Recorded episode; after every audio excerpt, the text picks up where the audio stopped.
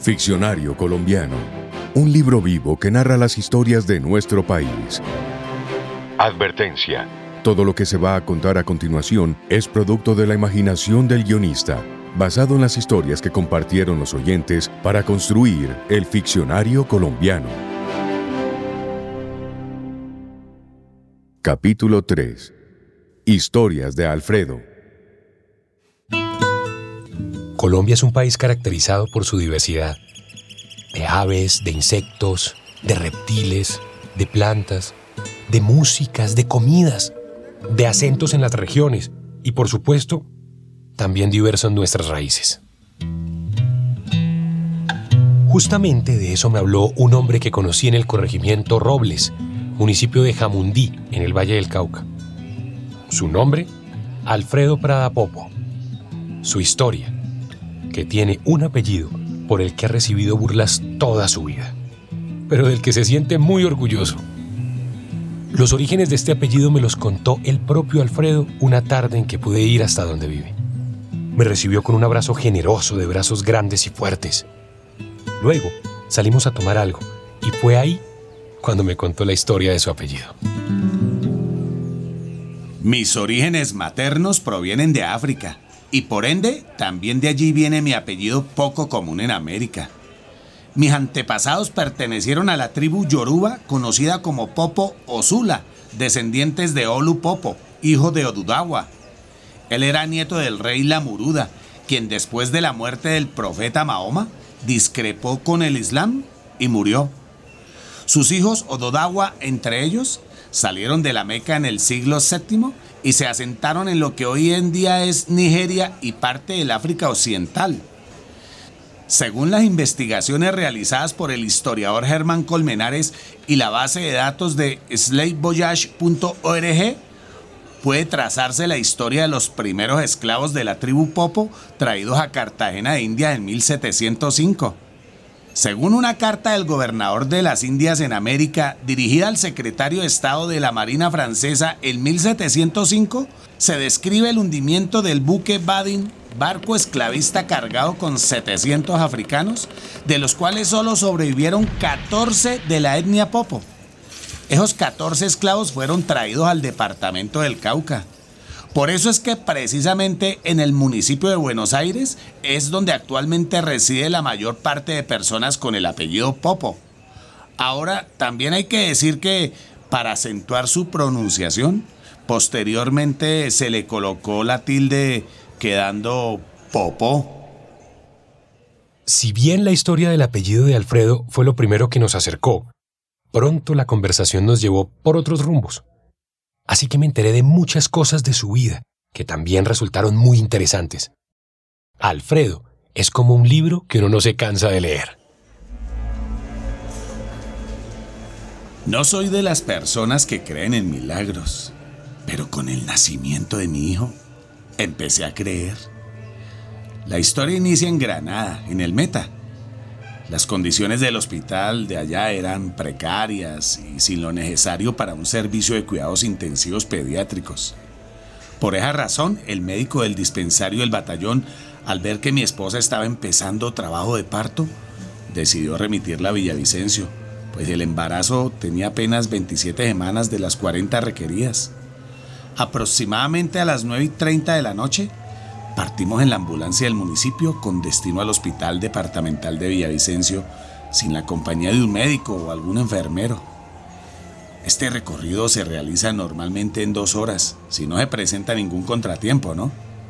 Sin embargo, a las 10 y 30, cuando ya habíamos pasado el municipio de San Martín, ella manifestó el deseo de hacer necesidades fisiológicas. Minutos después, la cabeza del bebé se asomaba entre sus piernas, por lo que le grité al conductor que detuviera la ambulancia, porque ya estaban haciendo el bebé.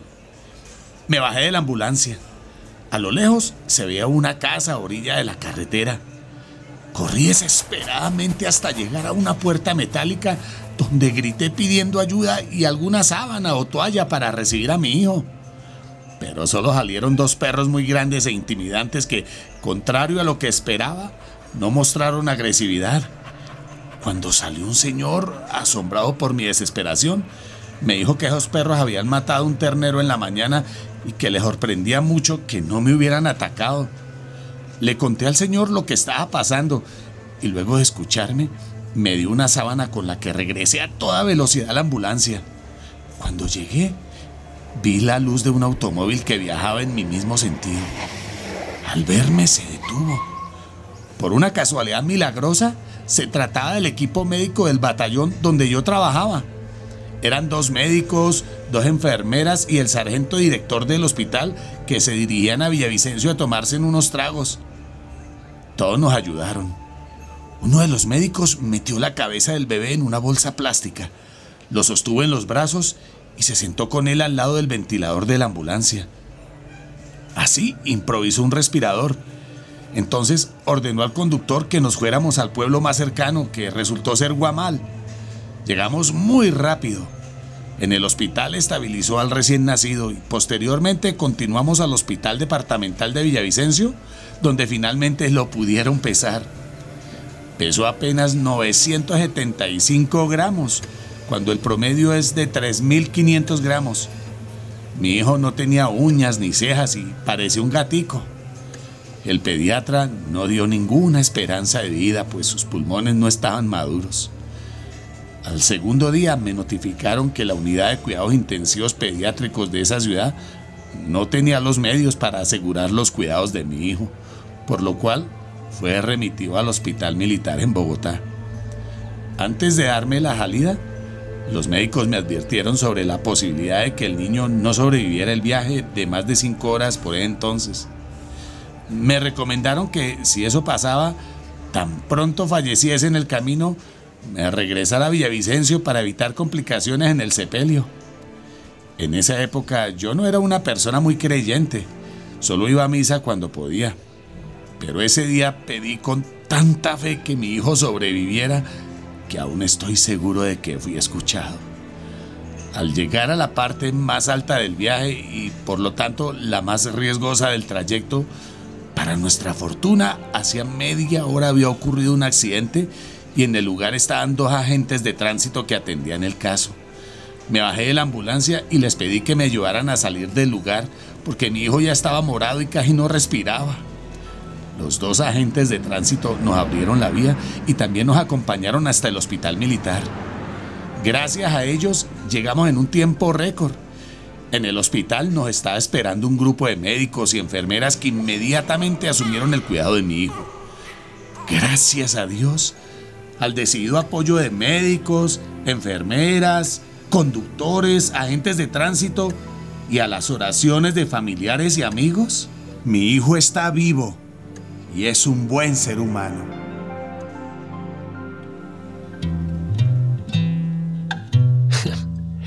Alfredo y sus historias. Creo que esa vez hablamos también de doña Inesita, una señora que conoció en Tunja y que cocinaba delicioso. También me contó de cuando se perdió en el Caguán y del tiempo que pasó en el exterior aprendiendo sobre otras culturas. Además, me habló de su amigo Pacho Sin Fortuna, a quien todo le salía mal, y de la vez que presenció un accidente aéreo en la selva y terminó comiendo sopa a la DC-3, como la llamaron él y sus amigos. Como Alfredo, hay miles de personas en Colombia, personas que son como bibliotecas vivas, llenas de aventuras.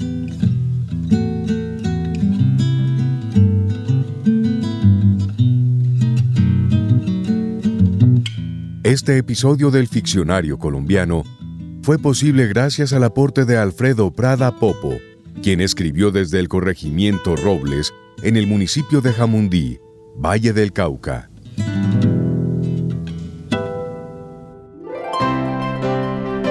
Ficcionario Colombiano es un contenido especial de Eduardo Otálora Marulanda para Radio Nacional de Colombia.